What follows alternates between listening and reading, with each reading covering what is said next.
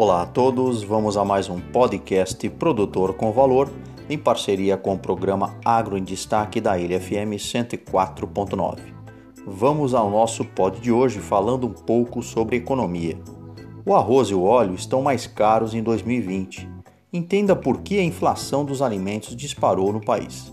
Bem, o preço dos alimentos foi destaque para a alta de 0,24% de inflação no país em agosto de 2020 que foi divulgado pelo Instituto Brasileiro de Geografia e Estatística, o IBGE. Esta alta não tem apenas um alimento responsável, pois a maioria deles está com preços recordes no campo. Porém, dois chamaram a atenção: o arroz, com a valorização de 19,2%, e o óleo de soja, que subiu mais de 18% no período. De acordo com alguns economistas, dois fatores explicam a alta dos alimentos: o dólar alto que incentiva os produtores a aumentarem as exportações, reduzindo assim a oferta de produtos no mercado interno, e também a liberação do auxílio emergencial, que estimulou o aumento do consumo, onde foi direcionado em grande parte para a população mais carente do país, que tem uma cesta de compras formada em sua maioria por produtos básicos, como os alimentos.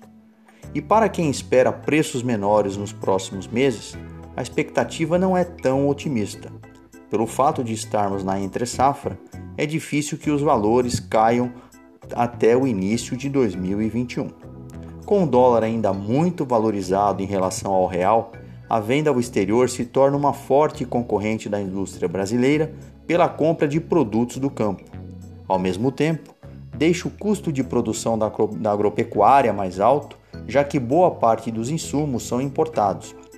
Ou seja, em prática, para que as empresas brasileiras consigam manter os alimentos no país, é necessário pagar mais e este valor acaba sendo revertido ao consumidor. Com isso, a CAMEX, que é a Câmara de Comércio Exterior, decidiu reduzir a zero a alíquota do imposto de importação para o arroz. Assim, estima-se que o Brasil deverá importar um pouco mais de um milhão de toneladas nesta safra, representando cerca de 10% do que o país consome. Lembrando que os principais fornecedores são Argentina, Paraguai e Uruguai, que estão isentos da taxa cobrada de países de fora do Mercosul.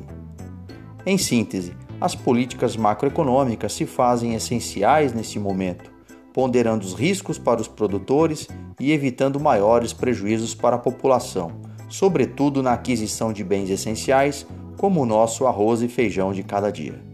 Muito obrigado a todos, acompanhe as nossas podcasts e também sigam no canal Produtor com Valor do Instagram, nosso e-mail produtorcomvalor@gmail.com. Professor Omar Sabag da Unesp de Ilha Solteira.